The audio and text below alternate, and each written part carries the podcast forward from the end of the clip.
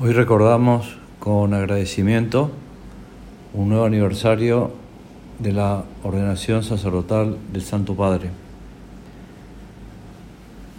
Y pienso que a todos nos puede ayudar recordar cómo él mismo cuenta que descubrió su vocación.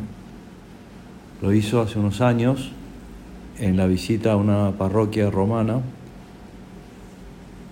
en San Pier Damiani ai Monti de San Paolo, en la periferia de la ciudad eterna. Allí respondió a varias preguntas de los niños que estaban reunidos con él y una de las preguntas fue cómo hizo para saber que tenía vocación sacerdotal. El Papa Francisco dijo más o menos estas palabras. Yo tenía 16 años y sentí que el Señor quería que fuese sacerdote. Y aquí estoy, soy sacerdote. Esta es la respuesta. Me siento en el, se siente en el corazón el ser sacerdote. Cuando un chico siente en el corazón simpatía y después esa simpatía va adelante y siente amor por una chica y después son novios y después se casan así se sienten en el corazón cuando el Señor te dice, debes ir adelante en el camino para ser sacerdote. Y así lo he sentido yo, como se sienten las cosas bellas de la vida. El Santo Padre también dijo a los niños que cada uno de nosotros tiene un lugar en la vida. Jesús quiere que uno se case, que otro forme una familia, quiere que alguno sea sacerdote, que otra sea monja o madre de familia, pero cada uno tiene un camino en la vida.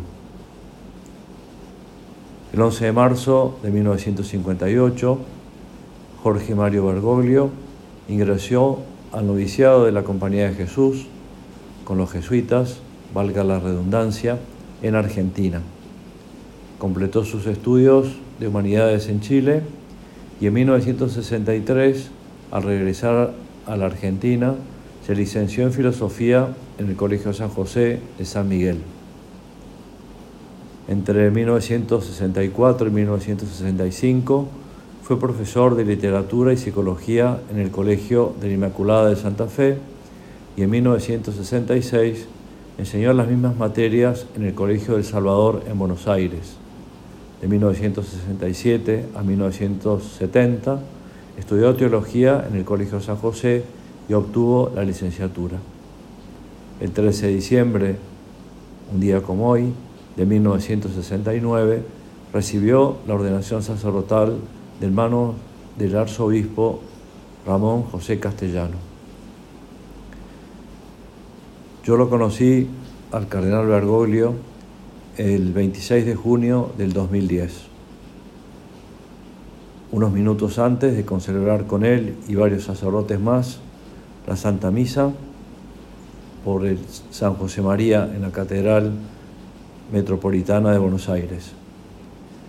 Hablamos unos minutos, me dio la bienvenida, me preguntó por algunas cosas que llevaba él en su corazón, cómo había viajado, cómo estaba la gente de Paraguay, qué cosas me entusiasmaban e ilusionaban. Y también me preguntó por el colegio Buen Consejo, que es un colegio inclusivo en Barracas, al lado de la Villa 21. Yo le conté que estábamos también pensando en comenzar un colegio para varones eh, que se llamaría con el tiempo, no me viene ahora eh, el nombre eh, del Buen Consejo Varones, ya me, acordaré, y se puso muy contento. Estuvo en la calle Río Cuarto, se llama Cruz del Sur el colegio, y que este año termina ya el séptimo grado. El año que viene comienza con, con la secundaria. Se puso muy contento y me dijo, qué bueno que comiencen también con los varones, porque varias familias me han dicho que no solo quieren recibir buena formación las hijas de esa familia, sino también los hijos.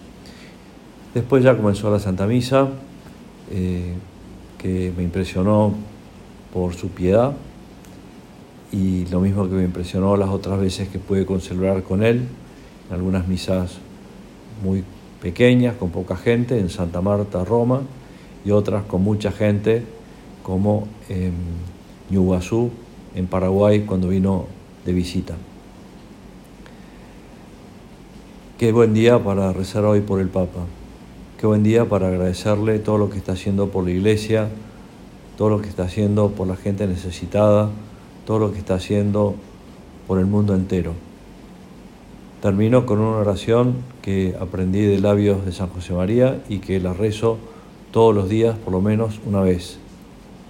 Cuando pedimos por el Santo Padre podemos decir, el Señor lo conserve, le dé fortaleza y santidad y no permita que caiga en manos de sus enemigos.